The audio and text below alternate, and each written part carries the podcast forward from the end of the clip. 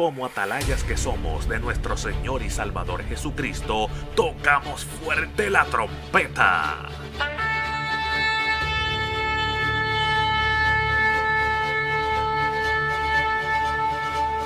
Con mensajes de alerta, somos Aplastado Podcast.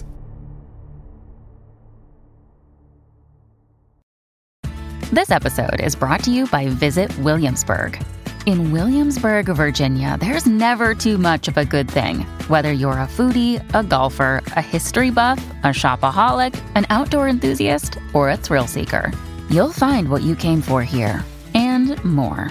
So ask yourself, what is it you want? Discover Williamsburg and plan your trip at visitwilliamsburg.com.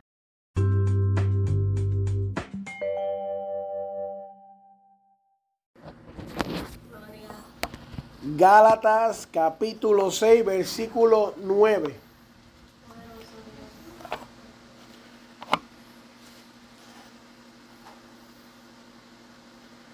Gálatas 6, versículo 9 dice a la diestra del Padre, el Hijo y el Espíritu Santo, no nos cansemos pues de hacer bien, porque a su tiempo cegaremos si no desmayamos. Así que según tengamos oportunidad, hagamos bien a todos y mayormente a los de la familia de la fe. Amén. Amado Dios y Padre Celestial, venimos delante de ti porque tenemos una necesidad de que hoy usted nos hable a nuestra vida. Como siempre te digo, tú sé el, el, el, el músico y que yo sea el instrumento y tu palabra sea la música que le hable a mis hermanos, que le ministre, que sane, que, que restaure, que rompa todo pensamiento negativo, que toda ansiedad, que toda depresión, que toda enfermedad quede libre en estos momentos. Señor, creemos que tu palabra restaura, Dios mío, y que tu palabra sea la que restaura en el día de hoy. Te damos gracias por lo que tú estás haciendo, Dios. Yo voy a predicar, Dios mío, lo que tú me has dado como si aquí hubieran 10 mil personas. Pero yo creo a tu promesa que cada día tú vas a seguir añadiendo, Dios mío, los que son de esta casa, Dios mío, para tu gloria, Dios mío, y para tu honra, Señor. Amén y amén. Aleluya. Puede sentarse. Yo quiero comenzar diciendo que bajo el tema, las cosas de Dios cuestan. Ese es el tema. Las cosas de Dios cuestan. Yo fui a Ross el viernes, la tienda de ropa. Y mientras estaba en Ross, eh, compré algo. Y cuando voy a la caja registradora, la muchacha me da el cambio equivocado. El artículo que yo compré costaba $16.99. Y yo le di un billete de 20. ¿Cuánto cambio me toca? No, 16. 3 dólares y un centavo. Exacto, exacto. Ella me dio 16,99. Para atrás. Y hay una fila horrenda. Y yo tuve que esperar la fila. Cuando me llaman, detrás de mí hay una anciana que aparentemente está corriendo de la muerte, no sé lo que le pasaba. Y dice, mire, le dijeron que pase adelante, pero con una actitud negativa. Y ya yo estoy en, ese, en esa tensión de que esta señora me salió así. Voy a la caja y la muchacha me da el cambio incorrecto. Obviamente me beneficiaba a mí, porque si viniéramos a ver, yo lo que gasté por lo que compré fueron casi cuatro pesos. Pero empieza el Espíritu Santo dentro de mí a decirme, devuelve lo que no es tuyo. No es que yo no tenía duda de no devolverlo, pero automáticamente el Espíritu Santo dentro de mí prendió todas las alarmas y me dijo, tú eres libre. Tú no haces eso. Yo dije, pues déjame ir para atrás. Y cuando voy para atrás hay una fila como de 30 personas. Entonces, voy a donde la muchacha y le digo, mira, me diste el cambio equivocado. Y ella me dice, déjame ver tu recibo. A que usted no sabe lo que pasó. La señora odiosa que estaba detrás de mí, por decirle así con cariño, había tomado mi recibo y ya iba más de la mitad del parking de Ross caminando para afuera. Esa señora se fue como una bala. Y ella me dice, si yo no veo recibo, no te puedo devolver el dinero. Y yo digo, que tú no estás entendiendo que el que te quiere devolver el dinero soy yo. ¿Te estás entendiendo lo que está pasando aquí? Yo tengo que pelear. Yo tengo que esforzarme para salvarle el trabajo a ella. Porque cuando ella llegara al final de la noche y cuadrara la caja, iba a darse cuenta que le faltaban 16 dólares. Y me dice, vete y busca el recibo. Y en Puerto Rico hay un dicho que dice, no lo voy a decir, pero termina con palta. Y yo digo, mmm, palta. Y voy caminando y la señora más rápido se iba. Y yo, ya esta señora me salió con una repugnancia. Y momento yo veo que la señora se me pierde y yo comienzo a correr. Y yo digo, no debo de ser tan difícil hacer lo bueno. Pero es difícil, mi amado hermano. Y yo corro sin mentira, que Dios es mi testigo, como de aquí a la entrada de allá donde vive el pastor. Porque si la tienda estaba llena, imagínense cómo estaba el parking. Y yo llego donde la señora y digo, disculpe señora, porque sé que habla español. Era hispana. Disculpe señora, usted tiene mi recibo. Y ella me mira con una cara de que yo era un repugnante. Y mira su recibo y me dice, 16, sí, toma. Y como que me lo tiró así, yo lo agarré. Y dije, qué difícil es hacer las cosas bien. Y si yo fuera otra persona, mientras caminaba para atrás, yo iba diciendo, si yo fuera otra persona, me empaqué todos esos chavos y lo que compré me cuesta cuatro pesos. No fue error mío, fue error de la cajera. No es mi culpa, es la culpa de ella. Y yo decía, número uno, esto me pasa por estar verificando. Porque si yo me echo los chavos por si llego a casa, estoy libre de pecado. Pero como me puse a verificar, entonces número dos, esto me pasa por estar lleno del Espíritu Santo que empezó a inquietarme, las manos me empezaron a temblar. Yo sentía que el dinero pesaba, como si yo hubiera estado cargando un bloque de cemento. Y yo sentía una inquietud y un dolor y sentía que hasta un poco me quemaba la mano. Yo decía, ¿pero qué es esto? Yo no me voy a quedar con esto. Ahí no se acaba la historia. Y yo voy y le digo a, al que esté en la digo, mira, yo no me voy a colar. Yo lo que quiero es devolverle esto a ella. Tranquilo, mete mano. Y ella me dice, no te puedo atender ahora. Tengo que terminar con él primero. Y yo, pero es que el favor te lo estoy haciendo yo a ti. Tú no me estás haciendo un favor. ¿Usted está entendiendo lo que está pasando aquí? Y yo decía, pero ¿qué es lo que eres esta? ¿En qué mundo alterno estamos viviendo? Ya había hecho más de cinco intentos de devolverle el dinero. Llegué a pensar, si yo le pongo los chavos ahí, con el recibo, y me voy, yo pierdo cuatro pesos y me voy tranquilo. No tengo que seguir estar fastidiándome con todo este revolú. Y después me pongo, es que no es justo, porque estos cuatro pesos son míos. Esos cuatro pesos los trabajé yo. Y le digo a la señora, pues mira, me voy a parar por esta esquina cuando tú estés ready. Me llama. Pasa un cliente, pasan dos clientes. Ella me dice, ¿qué fue lo que pasó? Y yo digo, a la verdad que esta muchacha no tiene madre. Porque ¿cómo que fue lo que pasó? Entonces yo le digo, con amor y con cariño. Mira, yo compré una cosa que valía 16.99 y se supone que tú me devolvieras 3 dólares y un centavo y me devolviste 16.99. No, porque eh, ella es porfiándome a mí. Y yo dije que esto se cae de la mata los tomates.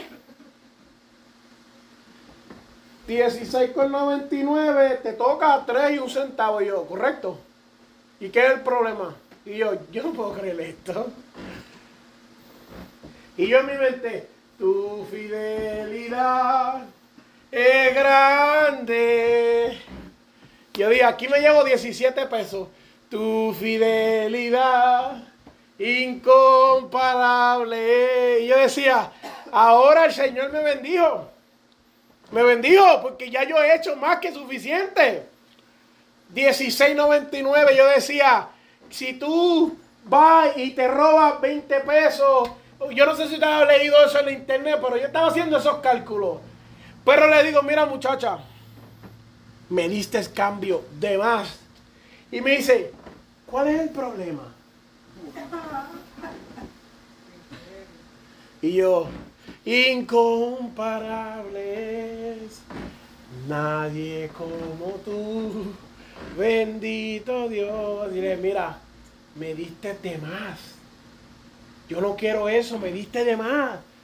Y ella mira y dice, ah, verdad, este di de mayor. Din, din, din. Y yo me quedo sorprendido. Tanta dificultad que pasé. Me quedo bobo, boquiabierto. Porque yo digo, las cosas de Dios cuestan. Las cosas de Dios causan trabajo. A mí no me diga, hermano, es que se me hace difícil.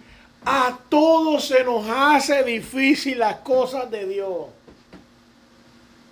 Usted se da un golpe. La primera palabra que sale es una palabra mala. Por lo menos yo estoy hablando con gente real. Cuesta trabajo que usted se aguante y diga una palabra cristiana. Que se dé un golpe y usted diga gloria a Dios, aleluya. Cuando usted lo que quiere es bajarle cuatro santos y tres ángeles. El momento que usted se, ay, y usted va a decir, ay, y usted, ay, aleluya. Ay, gloria a Dios. Se asusta, se da un golpe, se, se agolpea. Es difícil. Estamos impuestos a las cosas carnales. Cuando hay un accidente, lo primero que ay, se mató. No, no está en nosotros decir, Dios lo libre y lo proteja y lo guarde. ¿Me entiende? Cuando hablamos de las cosas de Dios, las cosas espirituales, Él está diciendo, no te canses de hacer el bien. Y yo en ese momento no lo entendía, amado, pero el Espíritu Santo dentro de mí me decía, no te canses, sigue, no te canses, sigue, no te canses, sigue, no te canses, sigue. Mira, amado, 16.99.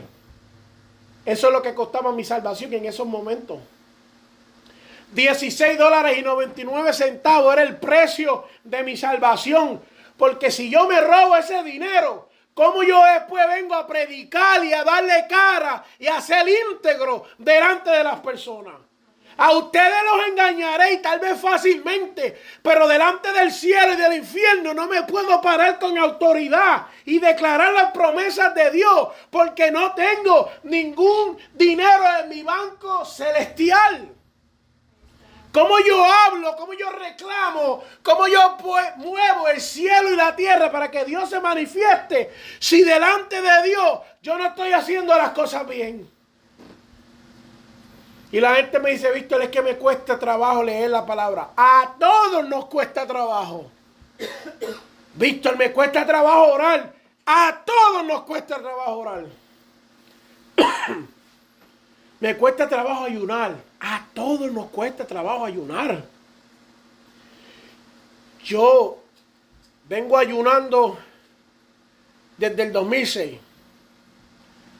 Y los días que he ido para el hospital, eh, para hacerme algún estudio, me levanto y puedo llegar a las 3 de la tarde sin comer, amado hermano, y no me da hambre, no me da dolor de cabeza, no me da dolor del estómago, no me da nada, no me siento débil.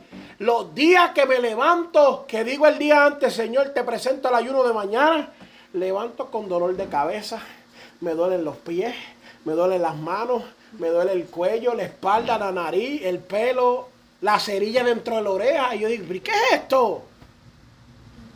Me levanto con náuseas, me levanto mareado. Y yo digo, pero esta necesidad increíble de comer.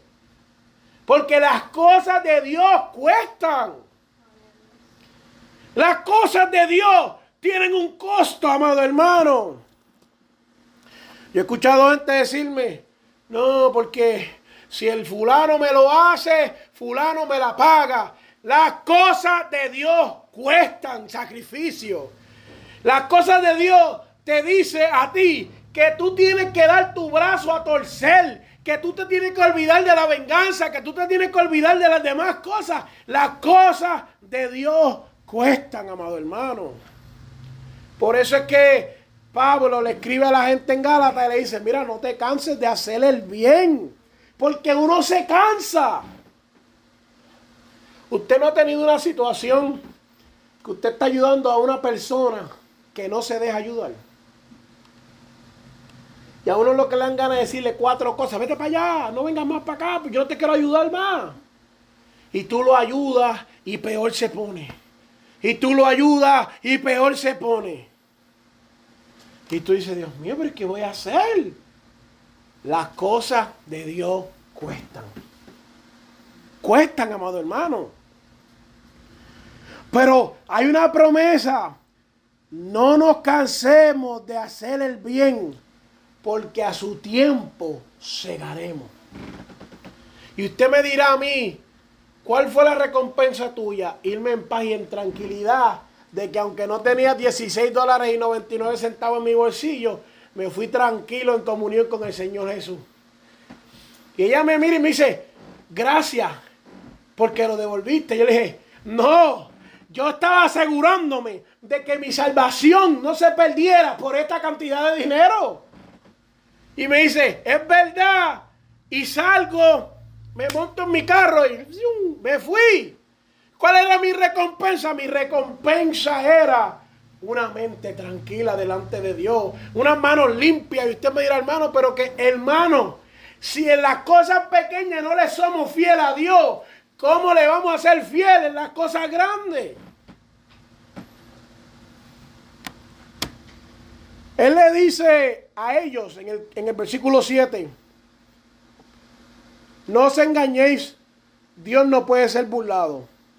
Todo lo que el hombre sembrare, eso también segará. Y a veces nosotros nos quedamos un poco atónitos cuando Dios hace cosas en nuestras vidas. Pero yo quiero dejarles saber a ustedes que usted ha llegado aquí porque antes usted ha sembrado y eso que usted sembró hoy está dando fruto. Esa paciencia que usted tuvo para hacer el bien en un momento es lo que lo ha traído hasta aquí hoy. Y usted dirá, mire, no puedo, estoy cansado, he caído, me he desmayado. Lo que tú hiciste, Dios te lo está recompensando hoy. Que aunque no tengo fuerza, pero llegaste. Que aunque, ay, no puedo con mi vida, llegaste. No me siento bien. Tengo dolor en las uñas de los pies. Llegaste. Llegaste. Tú sabes cuán grande es que hoy tú estás aquí guardado y protegido. Cuando ahora mismo están sucediendo accidentes allá afuera, lo que pasa es que nuestra mente se cierra. Ahora mismo están sucediendo accidentes ahí por montones. Y Dios te tiene separado y guardado aquí, hablándote una palabra para el bienestar tuyo. Ahora mismo hay gente en los hospitales muriendo, luchando con su vida. Y Dios te tiene aquí tranquilo en una banca relax, que en unos minutos nos vamos. Y a veces nosotros no miramos las cosas, como dice el americano, we don't see the big picture, no vemos la foto más grande. Pero yo tengo que decirte que no nos podemos cansar de hacer el bien. Yo he escuchado gente, eh, Víctor, es que yo estuve trabajando para la iglesia y, y, y yo di, y yo di, y yo di, y la iglesia, mira amado, cuando tú das, tú das para Dios. Cuando tú trabajas dentro de la iglesia, tú trabajas para Dios. Hay recompensa. Hay recompensa cuando tú trabajas para Dios. Mira, amado, hay recompensa cuando tú trabajas para Dios. Yo te voy a decir algo que tal vez usted sabe o no lo sabe. Pero cuando usted viene aquí a la iglesia y usted está aquí trabajando para Dios, moviendo la obra de Dios hacia adelante, Dios está cuidando nuestras casas. Eso es promesa de Dios. Usted entra aquí y téngalo por seguro que mientras usted está aquí, Dios está tratando con nuestra familia. Téngalo por seguro. ¿Cómo lo hace? Nosotros tal vez no lo entendamos, pero Dios lo está haciendo. Eso es promesa de Dios. Y si eso no fuera así, tenemos que arrancar la página de la Biblia. Pero es promesa de Dios que mientras estamos aquí, Él está velando de nuestra familia. Hay promesa con nuestra casa, que mientras usted es fiel, Dios está trabajando con las demás personas allá en la casa. Es promesa de Dios. No nos podemos cansar de hacer el bien.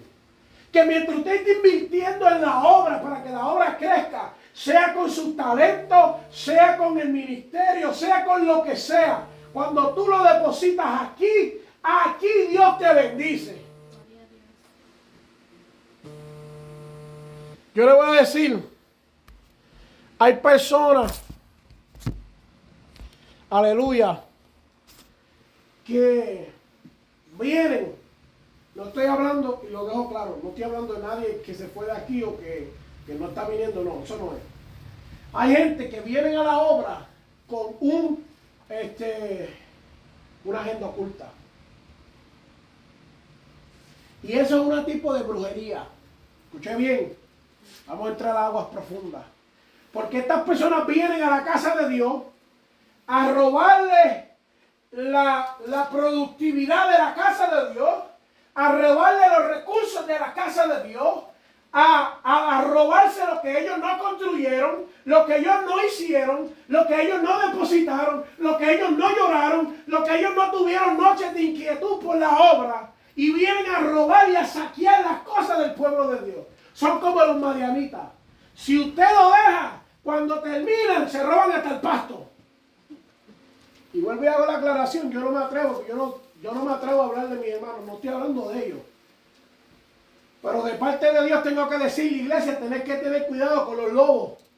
Porque hay lobos rapaces que vienen buscando hacerle daño a la iglesia. Y que usted y que yo no somos prioridad delante de los ojos de esos lobos rapaces.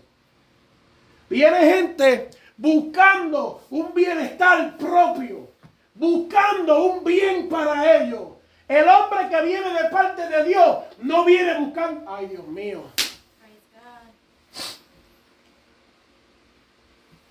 El hombre que viene de parte de Dios viene para dar. Viene para que la obra siga para adelante. No viene buscando para él. El hombre que viene buscando para él ya tiene su recompensa. No. El hombre que viene y dice, mira, iglesia, vamos a hacer esto, vamos a hacer lo otro. Y tú dices, pero ese es el hombre de Dios. Hay gente que viene con secretillos y con mucha labia y con muchas palabras y con mucho lenguaje buscando cómo saquear la iglesia. ¿Cómo saquear la iglesia de Dios? Por eso yo siento de parte de Dios, iglesia, decirte, no te canses de hacer el bien. Porque nos toca a nosotros parando en el vallado. Y dice la palabra, probar los espíritus.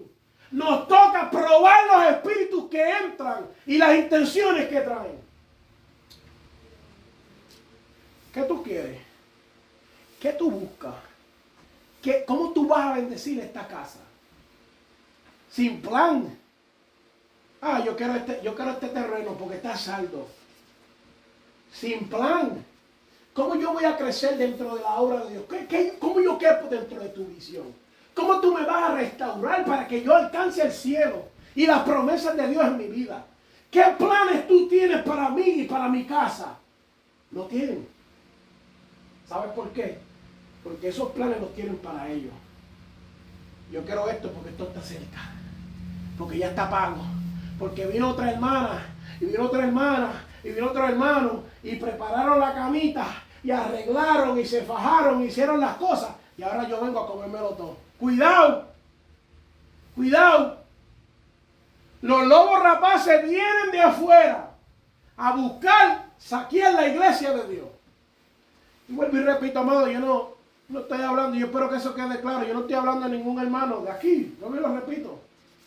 No sé la, la situación con detalle, yo como ministro santo de Dios, cuando sucede una situación, yo tengo que ver las dos partes, eso es lo que la Biblia me manda hacer. Y tengo que pesarlas y orar y que el Espíritu Santo me diga que sí, que no, quién está bien y qué está mal, y, y, y qué, si los dos están mal, no sé. Pero de parte del Espíritu de Dios, yo siento que se aproxima un momento donde va a venir gente buscando congraciarse con ustedes para robarle. ¿Sabe que cuando van a matar la vaca y la oveja, la soban?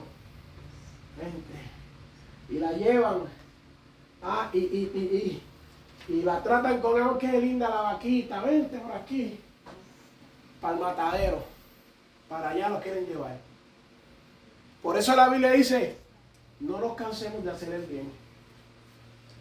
Porque a veces el bien significa que hagamos cosas que la gente no va a ver, que la gente tal vez no va a reconocer, pero es lo que Dios quiere que hagamos. A veces hacer el bien significa que nadie sepa, pero que Dios sabe lo que hicimos.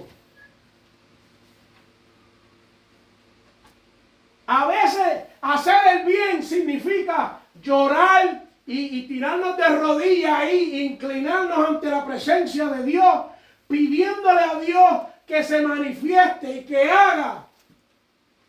Y los demás hermanos no sepan nada.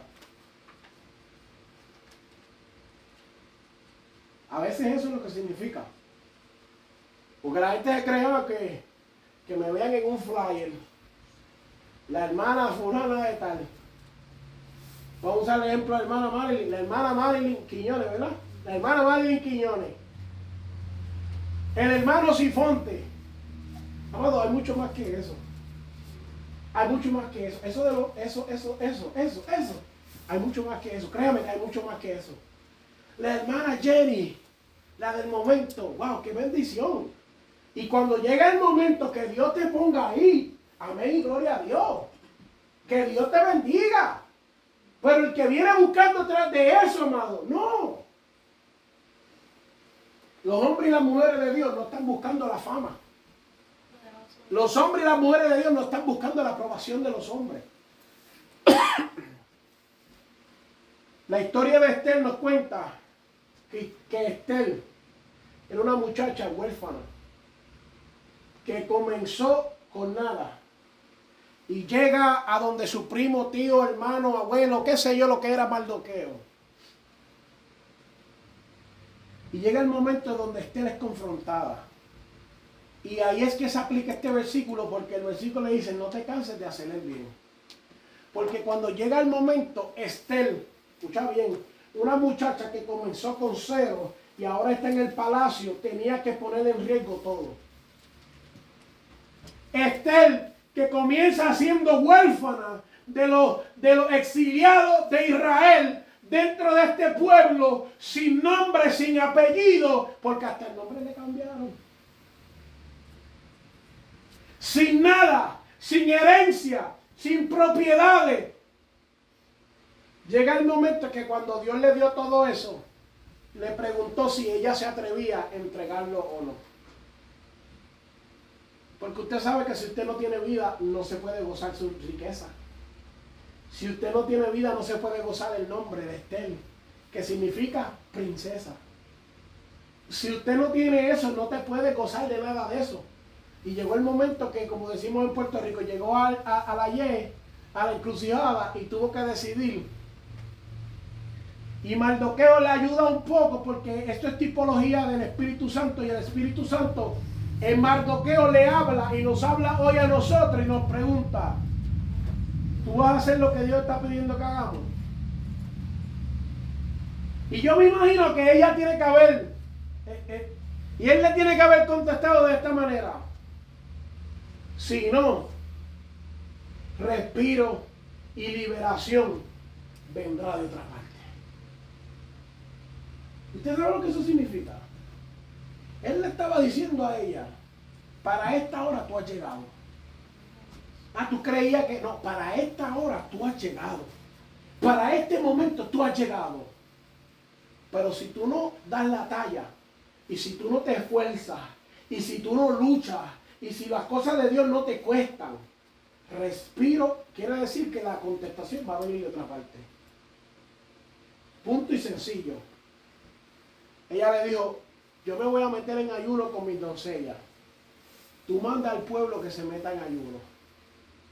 Y cuando llegó el momento, dice que había un decreto y ella rompió el decreto del rey. Wow, usted no está entendiendo.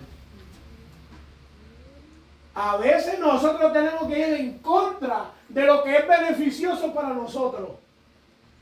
Yo te comencé diciéndote que prácticamente yo hice un triatlón para devolver 17, 16 pesos.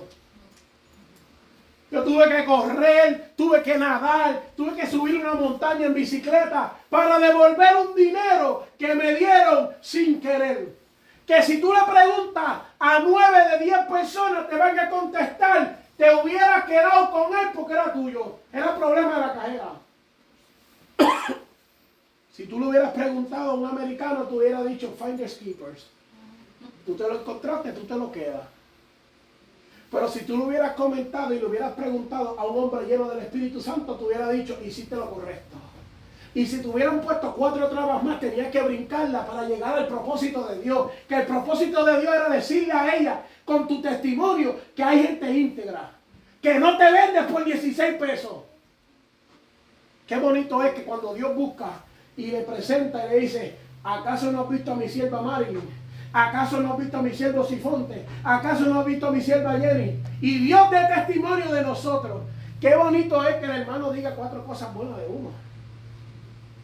Que el concilio diga, este es el siervo, el ministro, el pastor, el predicador. Que el fraile lo diga. Pero qué grande y poderoso es que Dios dé testimonio de su siervo.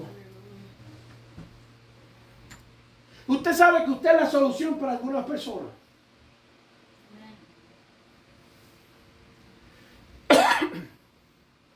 Hay gente que está pasando por situaciones y la contestación a su oración, escuche bien, escuche bien. Hay gente que está en desesperación ahora mismo. Amén o no es amén. Y están orando. ¿Es verdad o no es verdad? Y están pidiéndole a Dios una contestación. Ustedes son la contestación de esas personas. Hay gente que está orando y está pidiéndole a Dios para que Dios le ponga una Jenny por el camino. Usted no está entendiendo todavía. Usted no está entendiendo. Tú tal vez dirás, yo no tengo, yo no puedo. Yo no... Dios te usó a ti te va a usar a ti, te preparó a ti, tenga o no tenga, lo que tiene es lo necesario. Y la uso con él, pero con mucho respeto. A veces creemos, yo no soy capaz, yo caí, fallé, me doblé, uh, ah. no, lo que tú tienes, lo que tú cargas, no se cambia. Y hay gente orando, de rodillas, orando. Señor, y usted, mi amado hermano, es la contestación para esa oración. ¿Usted sabe lo que eso significa? Que Dios puede enviar ángeles, que Dios puede enviar gente de otros lugares y usted, esa oración dice, la salvación de fulano es tal. Por eso no nos podemos cansar de hacer el bien. Por eso no nos podemos cansar de hacer el bien, mi amado hermano. Aleluya. Nos toca hacer el bien.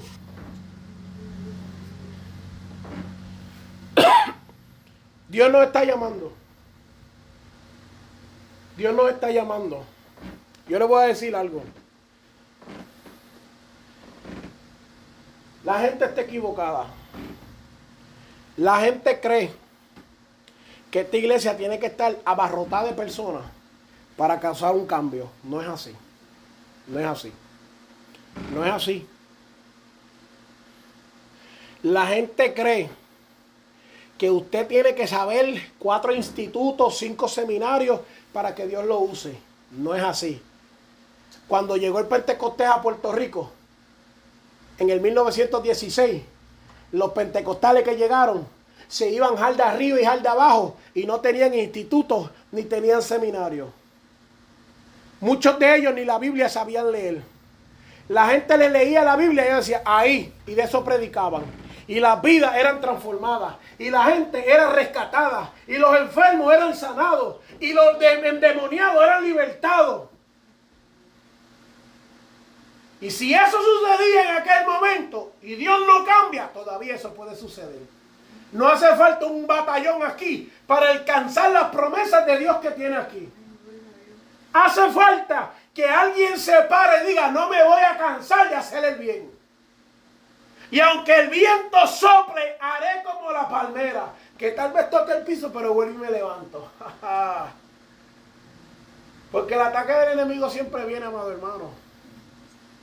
El ataque del enemigo viene. Y cuando no te da por la salud, te da por la finanza. Y te aprieta y tú dices, ¡ay! Yo no sé si lo voy a poder lograr, pero aunque me dé por la salud y me dé por la finanza, si no puedo caminar, gateo. Y si no me puedo gatear, me arrastro. Pero de que lo hago, lo hago.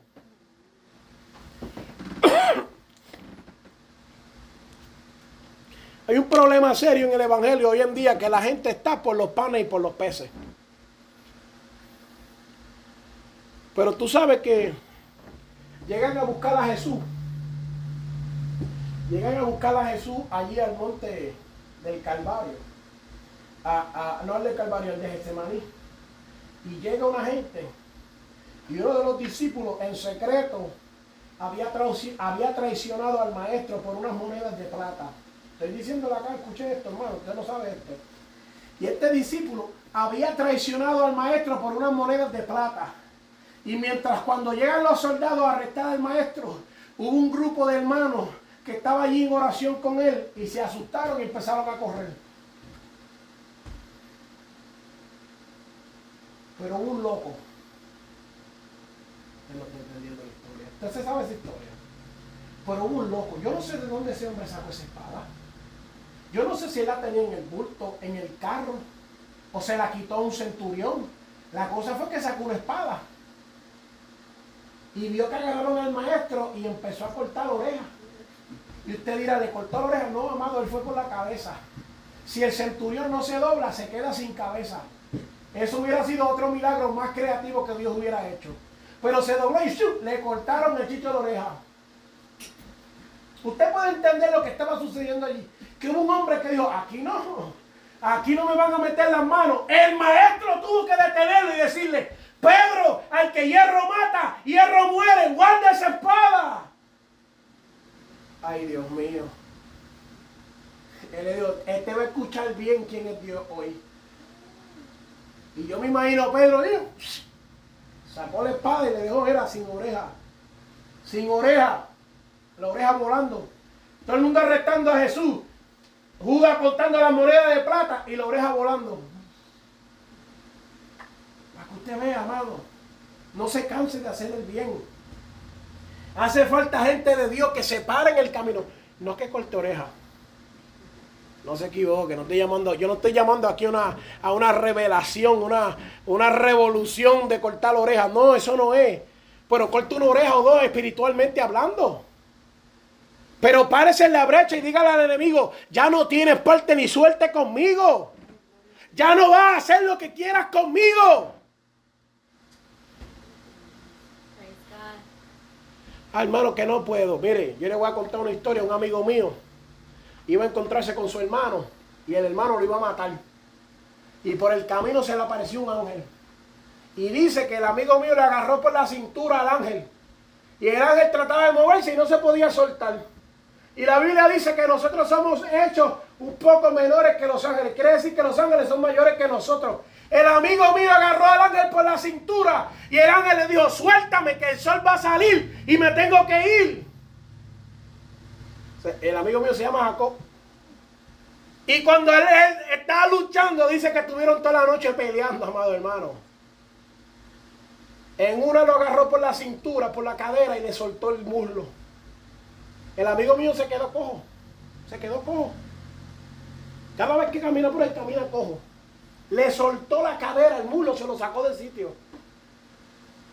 Y todavía el amigo mío, ahí es que lo suelta y el, el ángel le dice, pero ¿cuál es tu nombre? Y él le dice, yo me llamo Jacob.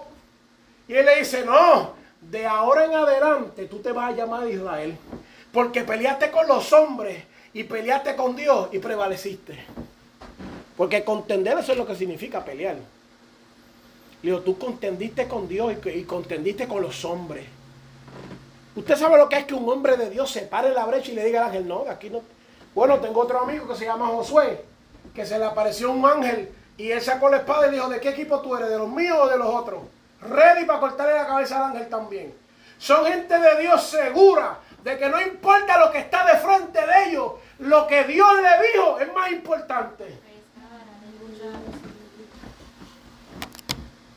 Por eso te digo que no, Dios no va a ser engañado. Lo que nosotros sembremos, eso vamos a cosechar. Pero escucha bien. El que siembra para su carne, de la carne cosechará corrupción. Mas el que siembra para el espíritu, del espíritu cosechará vida.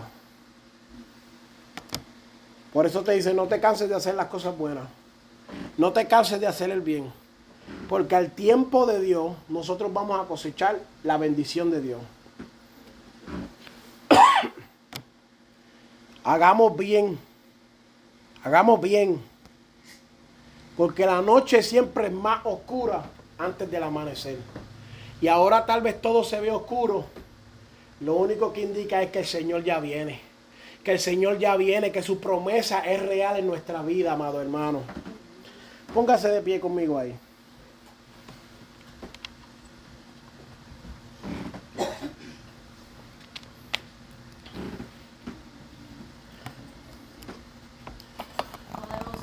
Gloria a Dios.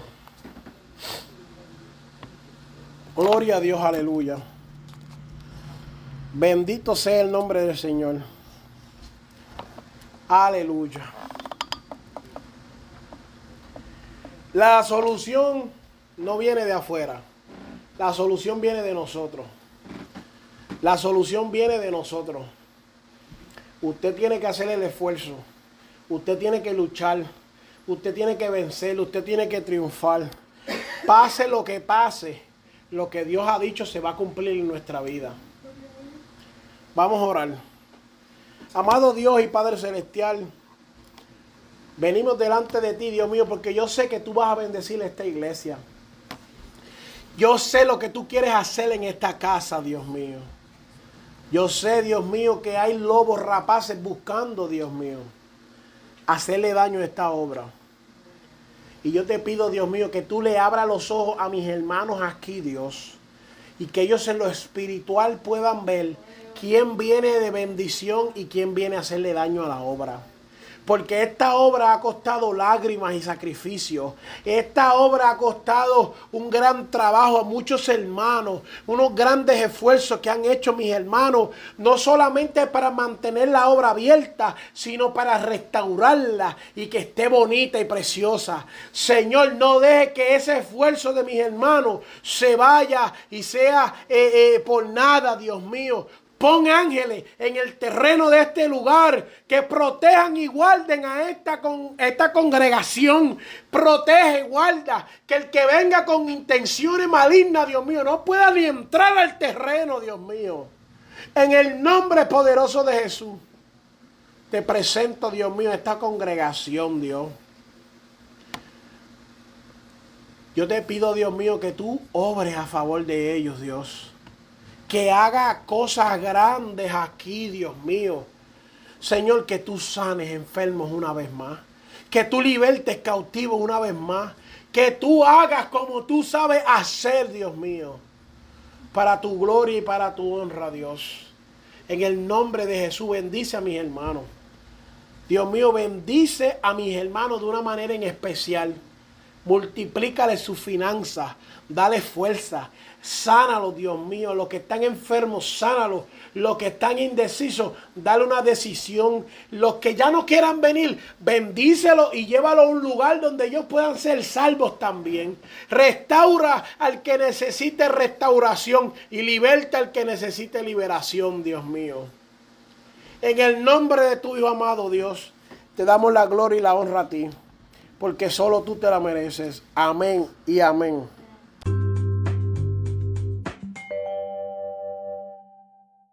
Hey, it's Ryan Reynolds, and I'm here with Keith, co star of my upcoming film, If, only in theaters, May 17th. Do you want to tell people the big news? All right, I'll do it. Sign up now and you'll get unlimited for $15 a month in six months of Paramount Plus Essential Plan on us. Mintmobile.com slash switch. Upfront payment of $45 equivalent to $15 per month. Unlimited over 40 gigabytes per month. Face lower speeds. Videos at 480p. Active Mint customers by 531.24 get six months of Paramount Plus Essential Plan. Auto renews after six months. Offer ends May 31st, 2024. Separate Paramount Plus registration required. Terms and conditions apply if rated PG. Este programa fue presentado por Aplastado Podcast, porque como atalayas que somos de nuestro Señor y Salvador Jesucristo, tocamos fuerte la trompeta.